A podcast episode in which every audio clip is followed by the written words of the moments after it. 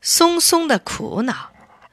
松松是个乐呵呵的孩子，可最近老皱着眉头，那是为什么呢？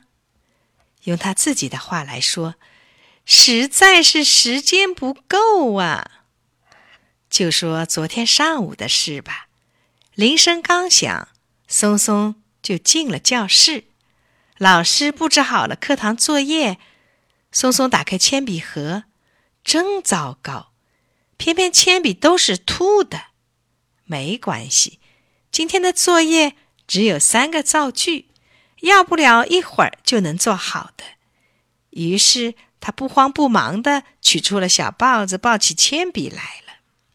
铅笔屑像流水般的从豹口流了出来，越来越长，他怎么也不肯断。松松一个劲儿转动小豹子，笔削断了。铅笔芯也断了，哎，松松只好重新再抱。这回呀，可得认真一点了。他小心翼翼地把那根最长最长的笔屑捧在手心里，碰碰同座的李成。喂，李成，快看，多带劲儿！李成却一点儿也不欣赏，说：“还不快做造句！”李成的话。提醒了松松，赶快低头做作业了。可心里老嘀咕着：“我又没完，我是在抱铅笔吗？”叮铃铃，下课了。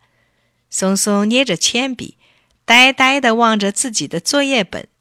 那孤零零的“造句”两个字，好像在笑他呢。时间不够，可真成了松松的大问题。现在。